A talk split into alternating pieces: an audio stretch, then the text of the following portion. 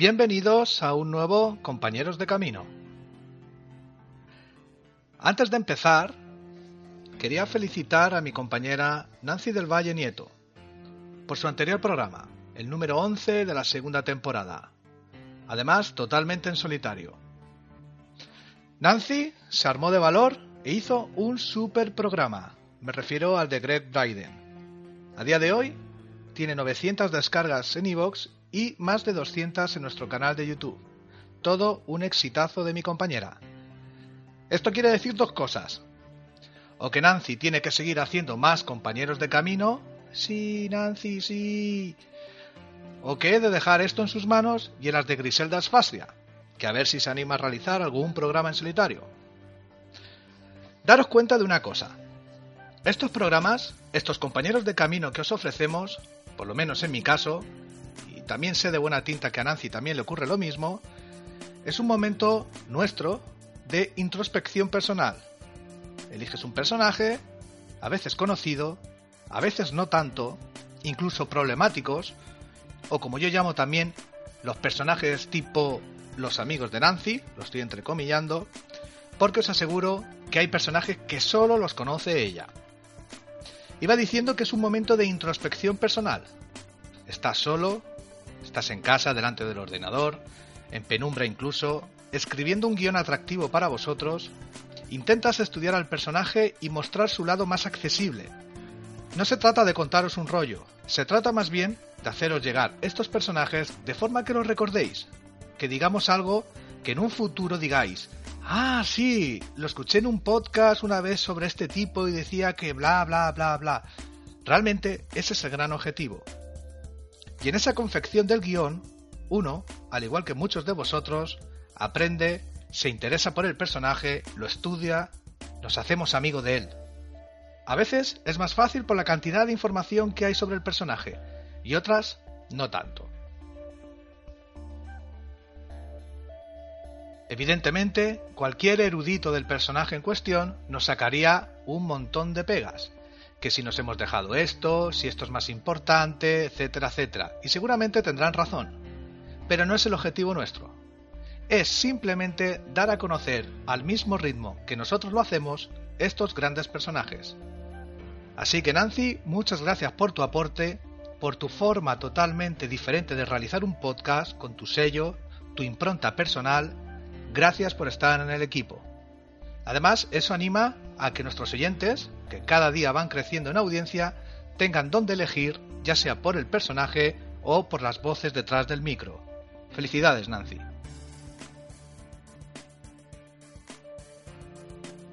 Y durante ese proceso de investigación, mientras estudio al personaje, como os comentaba antes, me he encontrado con algo que, ¡guau!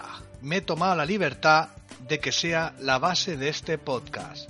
Realmente es impresionante. En una producción de High House Radio, ya sabéis, la High House, hemos hablado de ella en anteriores programas, una productora editorial fundada por Luis Hay. Eh, como digo, en una producción de High House Radio, el maestro, mi maestro, el doctor Wayne Dyer, nuestro primer compañero de camino, le hace una entrevista a Bruce Lipton que no tiene desperdicio. Por favor, abrir bien los oídos.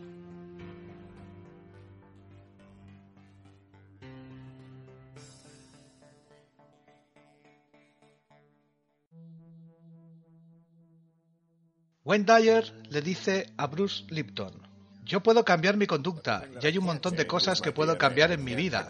Pero lo que no puedo cambiar es mi ADN, no puedo cambiar mi genética. Solo puedo tener la esperanza de que lo que soy he heredado.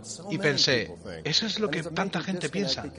Bruce Lipton le dice, y existe un error muy importante, porque todos hemos crecido creyendo que somos una especie de víctimas de nuestra herencia, que no escogimos los genes con los que hemos nacido. No podemos cambiar los genes con los que venimos y vivimos con la creencia de que los los genes controlan lo que somos.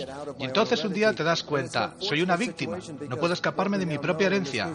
Y es una situación muy desafortunada, porque lo que ahora sabemos en este nuevo campo se llama control epigenético. Por lo tanto, lo que significa control epigenético es control por encima de los genes. Y aquí es donde entra la realidad cotidiana, puesto que el medio ambiente y nuestra percepción del medio ambiente en realidad puede reescribir nuestro código genético. No cambian el ADN, cambian la manera en que se lee el ADN. El ADN son los genes y los genes son un patrón primario. Se pueden crear más de 30.000 variaciones diferentes del mismo patrón primario de genes y de repente ves que no estás limitado por tus genes, lo único que te limita es tu percepción y tus creencias acerca del mundo en que vives, porque esa es la información que ha entrado y afectado a los genes. Se ha confirmado científicamente que un mínimo de un tercio, y más probablemente dos tercios, de todos los tratamientos médicos, incluyendo la cirugía, la medicación y todo lo demás, consigue tener éxito a través del llamado efecto placebo, Básicamente es la mente del paciente y su sistema de creencias, lo que determina al final si la medicación o la cirugía van a producir alguna mejora. La cirugía en la rodilla, la artroscopia, creo que se hacen unas 180.000 operaciones de estas al año. Un doctor practicaba dichas operaciones y quiso estudiarlas para descubrir si la extracción del fluido o el raspado de la rodilla eran realmente lo que proporcionaba al paciente la curación. Así que iba a hacer esto como un estudio experimental y una de sus asistentes le dijo, debes incluir un grupo de placebo. Por tanto, se inventó una operación placebo. Lo que hacía es que practicaba las dos incisiones. El paciente, por supuesto, no podía ver su rodilla, estaba cubierta. Y lo que el cirujano hacía era poner en la pantalla de vídeo una operación que él le había hecho antes a alguien y la había grabado. Y lo que hacía era practicar al paciente las incisiones, mientras observaba la operación y se ponía con el paciente. Todo va a salir bien, señor X. Y el señor X miraba la pantalla. Así que esa era una cirugía placebo. Él no hacía nada. Hacía dos incisiones y las volvía a cerrar. Observaron los resultados y los resultados fueron todas las operaciones resultaron igual, tanto si les traían el líquido como si lo raspaban y les traían el líquido o como si hacían solo las incisiones y nada más. Al médico le fue difícil de aceptar y tuvo que decir, yo lo único que hago es crear un efecto placebo muy sofisticado y muy caro. La mente efectuó la curación. Existe algo llamado el efecto nocebo. Y el efecto nocebo es esencialmente lo mismo que el efecto placebo. Pero se basa en algo diferente. Una creencia negativa puede hacerte daño e incluso matarte, igual que una creencia positiva puede curarte. Por el quid de la cuestión es realmente el poder de nuestras creencias.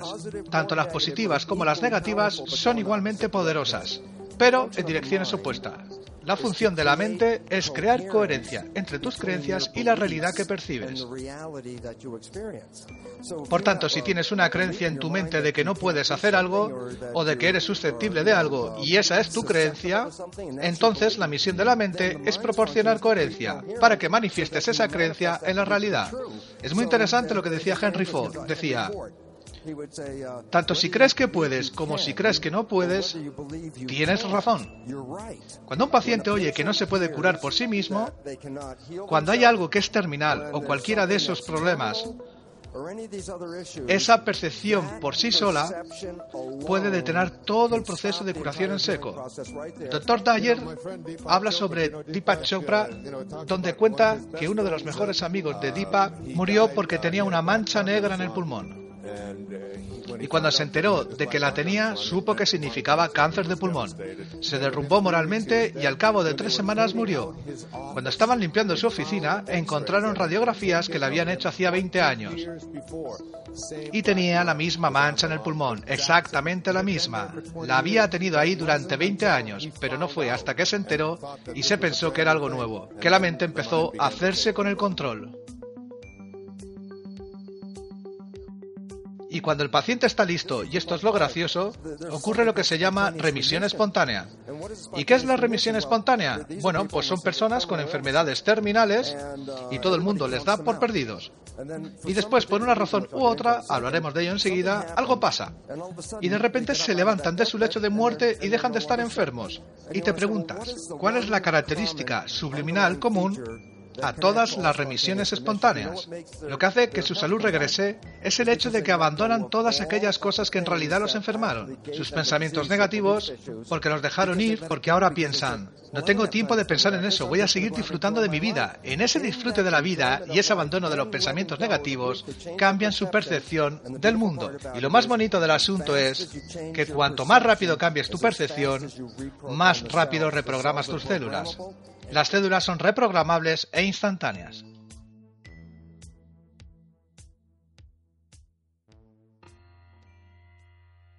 Palabras devastadoras para tu mente, ¿verdad?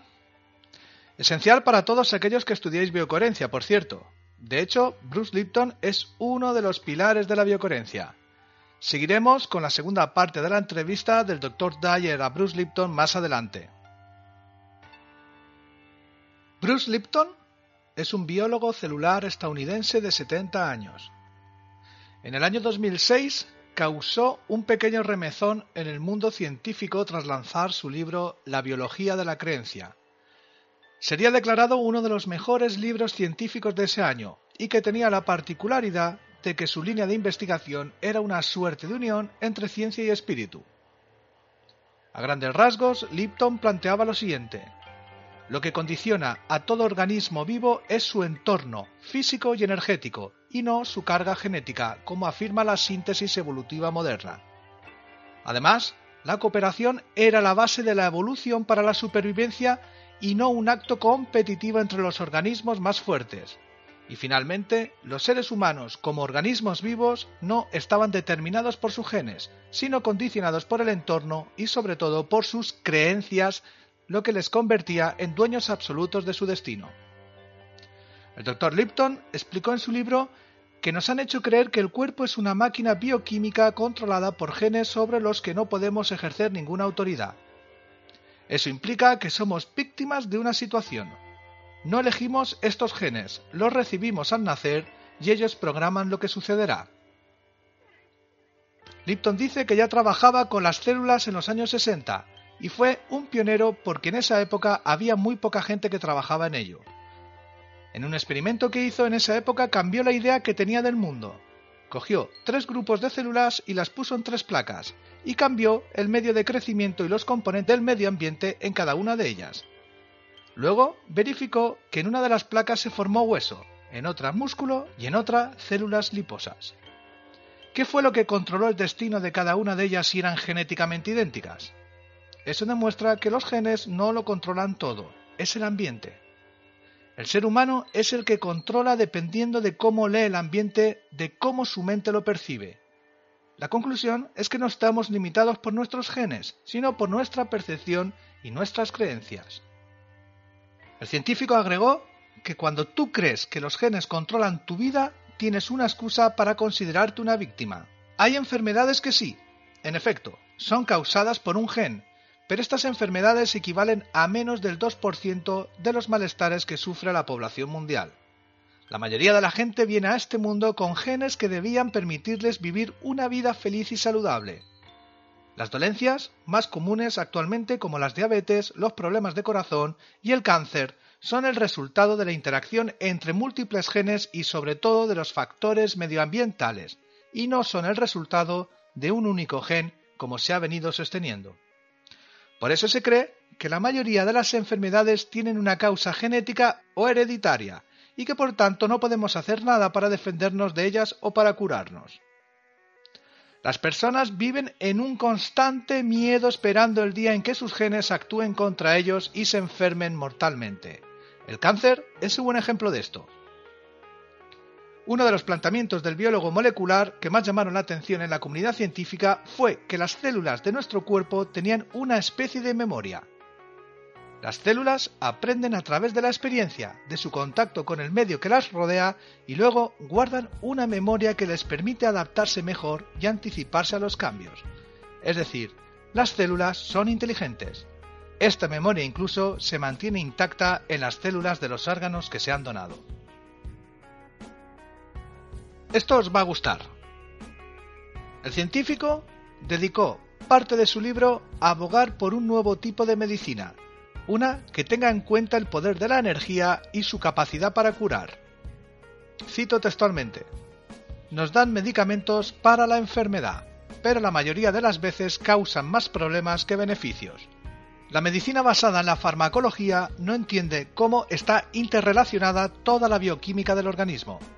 Cuando tomo una pastilla química y la introduzco en mi cuerpo, no solo afecta a aquel lugar donde tengo el problema, sino que afecta a muchas otras cosas a la vez. Son los llamados efectos secundarios. Pero en realidad estos efectos no son secundarios, sino directos. Según recientes estadísticas de Estados Unidos, los fármacos matan allí a más de 300.000 personas cada año. Hay algo que no funciona en la ciencia médica. Hace algunas cosas bien, como la traumatología, pero está matando a mucha más gente de la que ayuda. Lipton agrega que si miras dentro del átomo hay electrones, protones y neutrones. ¿Y qué hay dentro? Energía.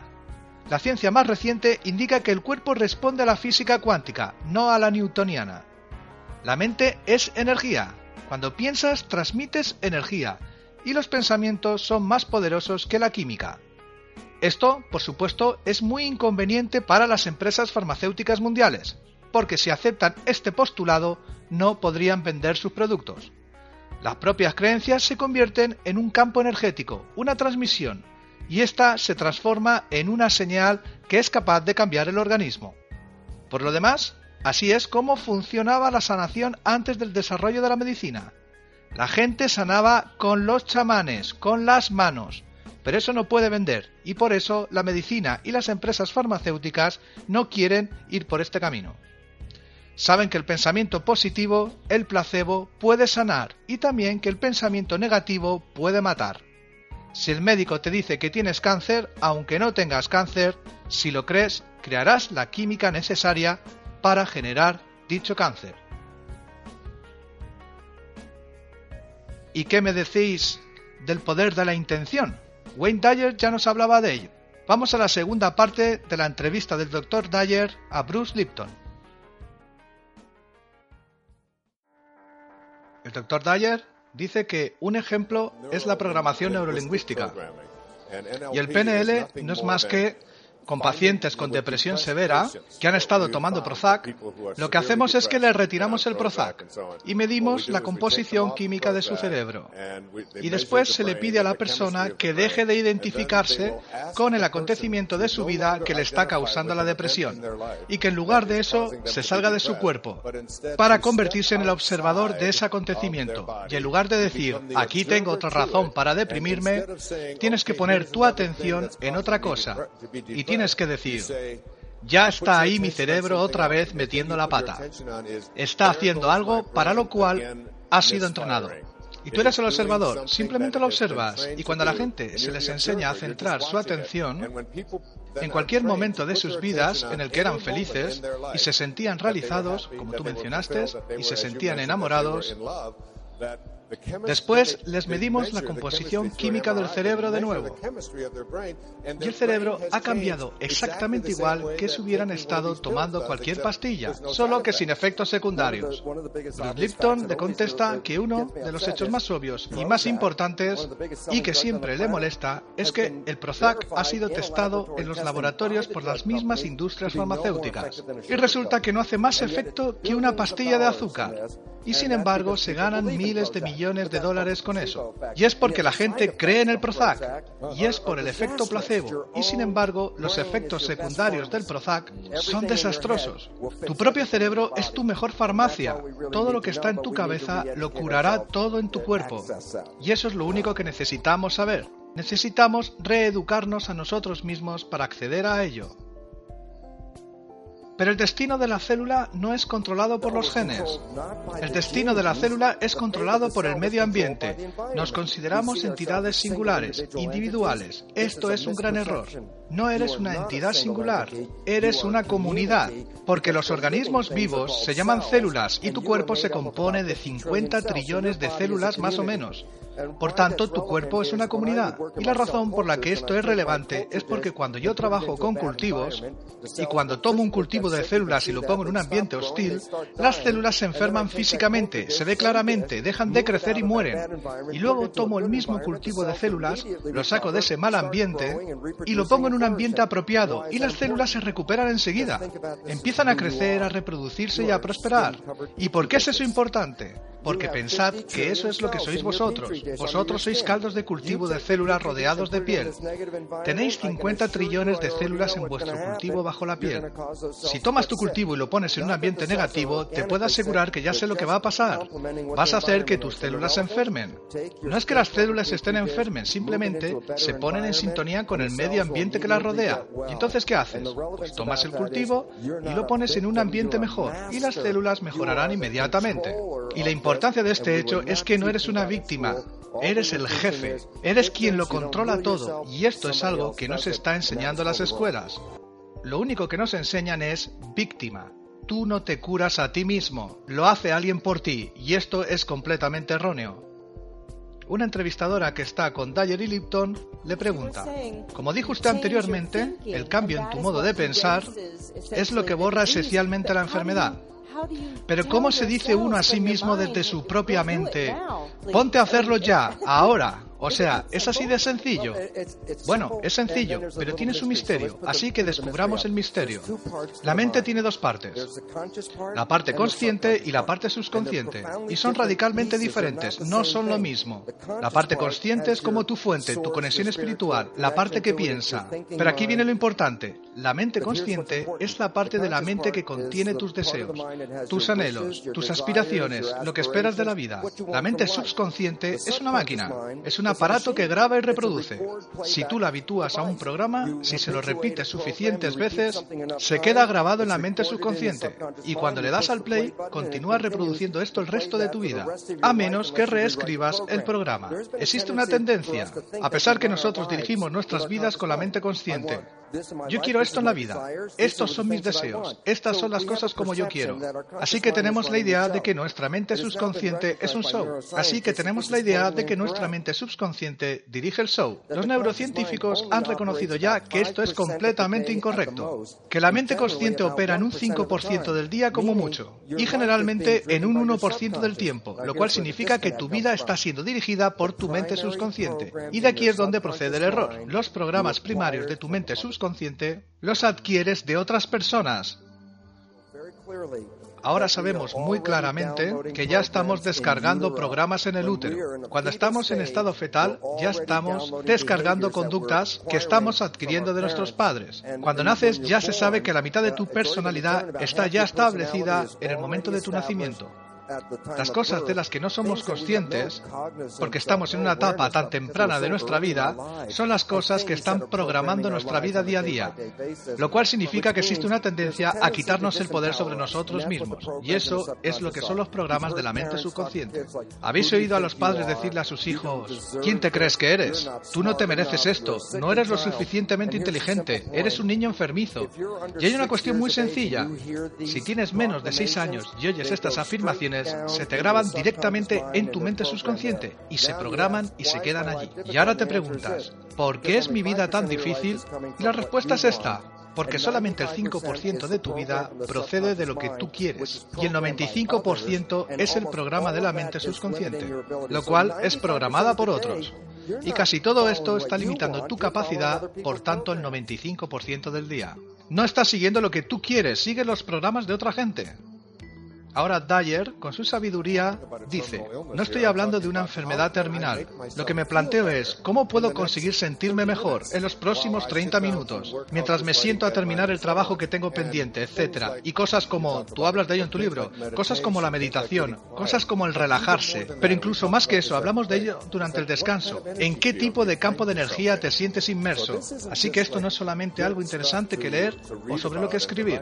Esto es algo en lo que realmente puedes profundizar seas quien seas, sea cual sea tu situación en la vida en estos momentos. Tienes que tomar decisiones. No me estoy refiriendo a los hechos físicos. No quiero a nadie que me diga, este test está bien, este no. Este es un indicador, tienes un 73% de posibilidades de vivir otro año, un 80%. No, no quiero oír nada de eso. Me imagino que cuanto menos sepa acerca de lo que va mal y cuanto más crea en que tengo el poder de hacer algo para solucionarlo, Eso es lo que cambia tu percepción. ¿No es eso entrar dentro del mundo subconsciente? Poniendo tu atención en algo que quieres en vez de algo que no quieres. Albert Einstein dijo una vez que la decisión más importante que deberás tomar nunca es decidir de una vez por todas si vives en un universo que te apoya, que te sustenta, que te quiere, o si vives en un universo que es hostil y que no te sostiene. El doctor Lipton advirtió en un capítulo de su obra, eso sí, que vivir en un entorno sano no significaba necesariamente que podíamos curarnos de algunas enfermedades de forma automática. No es tan fácil, porque la mente interpreta. Puede suceder que estemos en un entorno muy sano y que la mente lo lea como un entorno negativo o perjudicial. Entonces crea una química que hará a mi cuerpo enfermar. Y esto nos sirve para entender cómo funciona un placebo.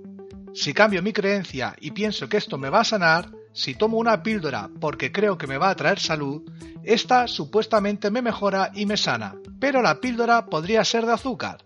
Y la píldora en realidad no ha hecho nada, han sido mis creencias, ya eso lo llamamos pensamientos positivos y efecto placebo.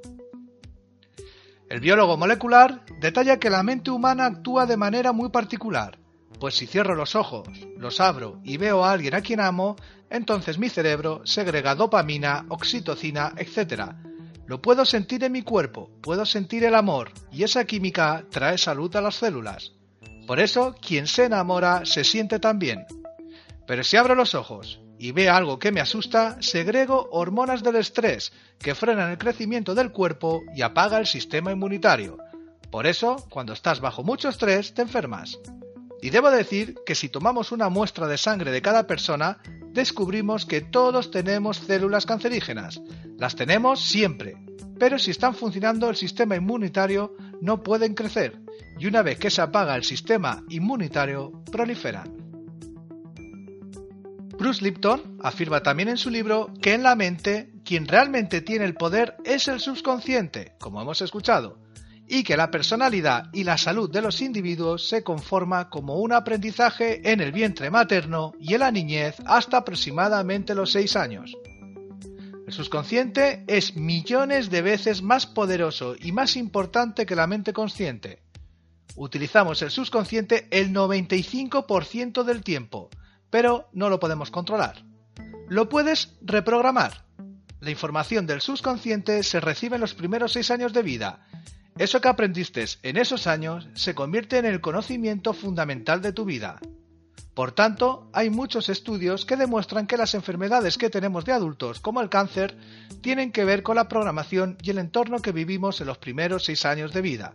Es decir, los niños absorben también sus enfermedades o sus actitudes negativas, y así se programa su subconsciente. ¡Qué gran responsabilidad para los padres! Está demostrado que si un niño adoptado vive en su familia casos de cáncer, en su madurez puede padecer cáncer, aunque su genética sea diferente. Si te enseñaron a maltratar tu cuerpo con mala información, destruirás el vehículo de tu cuerpo, cuyo conductor es la mente. El futuro es una mejor educación para los niños, incluso en la etapa prenatal. Dr. Bruce Lipton, al contrario que otros colegas de su especialidad, también sostiene que la energía vital de un ser humano no necesariamente muere con la muerte física, dando pie a fenómenos como la reencarnación. Para explicar esto de forma gráfica, diría que el cuerpo es como un televisor. Mis antenas captan y reproducen un programa televisivo de Bruce. Esos receptores recogen esa transmisión. Si estoy viendo la tele y se estropea el tubo de la imagen, ha muerto el televisor, pero sigue la transmisión. Pero si otro ser tiene los mismos receptores que tienes tú, volverás a estar transmitiendo lo mismo, pero en otro cuerpo. Esto explica la reencarnación, y quiere decir que el cuerpo puede ir y venir, pero la transmisión siempre está ahí. Nunca había creído en el espíritu, dice Lipton, pero cuando comprobé esto en la célula me cambió la vida entera. La pregunta que me planteé es, ¿por qué esa duplicidad? ¿Por qué tenemos un espíritu y un cuerpo? Y la respuesta vino de mis células. Si solo existiera el espíritu, ¿cómo sé a qué sabe el chocolate? Y si solo tengo una parte física y no una parte espiritual, ¿cómo puedo experimentar y emocionarme con una puesta de sol? ¿Y cómo voy a sentir cuando estoy enamorado? La lección más importante de todo esto es que estar vivo es un regalo y que hay que experimentar alegría por todo lo que podemos sentir. Cuando hagamos eso, todo el mundo estará más sano. Llegamos al final del programa. Espero sinceramente que os haya gustado. Como siempre, nombrar a los autores de las composiciones de los temas de Compañeros de Camino, como Raúl Fernández y Tono Rivera. Nuevamente, agradecer la entrevista que hemos escuchado emitida por High House y el texto de Héctor Fuentes de la Guioteca. Me permito la licencia, si me lo permitís, dedicar este podcast a mis compañeros de la formación en biocoherencia, donde, como dije, Bruce Lipton, como otros muchos compañeros de camino, son los pilares de esta formación. Como dijo Nancy del Valle en el anterior programa, que me lo copio, somos Griselda Asfastia, Nancy del Valle Nieto, Rafael Alcaz y el que os habla, Juanma Fernández. Nos escuchamos en el siguiente podcast.